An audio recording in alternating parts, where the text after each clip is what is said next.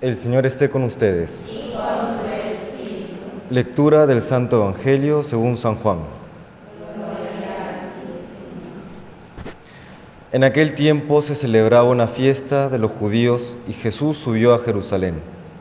Hay en Jerusalén, junto a la puerta de las ovejas, una piscina que llaman en hebreo Betesda. Esta tiene cinco soportales y allí estaban echados muchos enfermos ciegos, cojos, paralíticos. Estaba también allí un hombre que llevaba 38 años enfermo. Jesús, al verlo echado y sabiendo que ya llevaba mucho tiempo, le dice, ¿quieres quedar sano? El enfermo le contestó, Señor, no tengo a nadie que me meta en la piscina cuando se remueve el agua. Para cuando llego yo, otros se me han adelantado.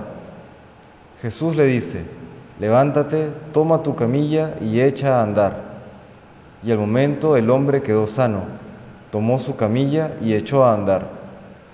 Aquel día era sábado, y los judíos dijeron al hombre que había quedado sano, hoy es sábado, y no se puede llevar la camilla. Él les contestó, el que me ha curado es quien me ha dicho, toma tu camilla y echa a andar.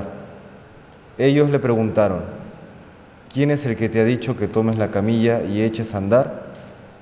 Pero el que había quedado sano no sabía quién era, porque Jesús, aprovechando el barullo de aquel sitio, se había alejado. Más tarde lo encuentra Jesús en el templo y le dice, mira, has quedado sano, no peques más, no sea que te ocurra algo peor. Se marchó aquel hombre y dijo a los judíos que era Jesús quien lo había sanado. Por esto los judíos acosaban a Jesús, porque hacía tales cosas en sábado. Palabra del Señor.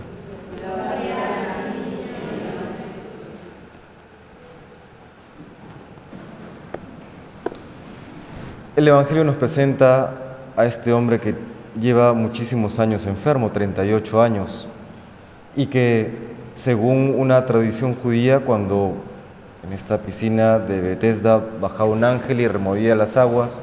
El primero que se metía quedaba sano. Por supuesto, esto es nada más que una tradición de entonces.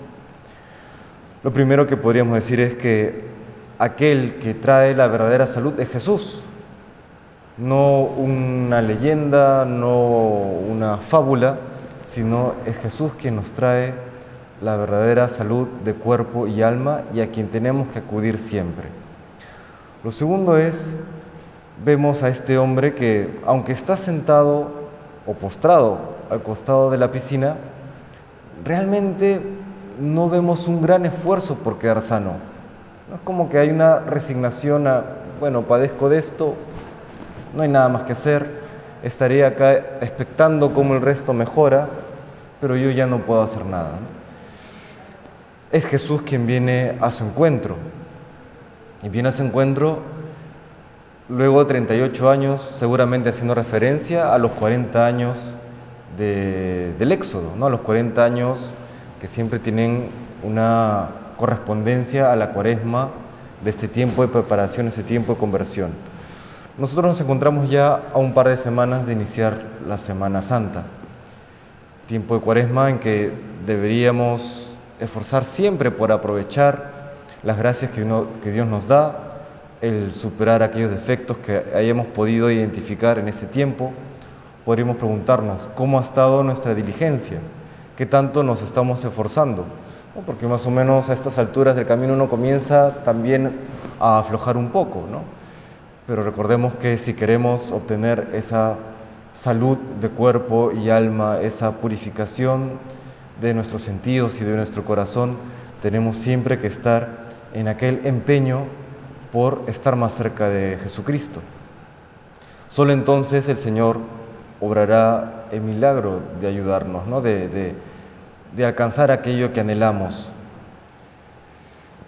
Y el último detalle interesante, Jesús le dice, levántate, toma tu camilla y echa a andar. No le dice simplemente, levántate y anda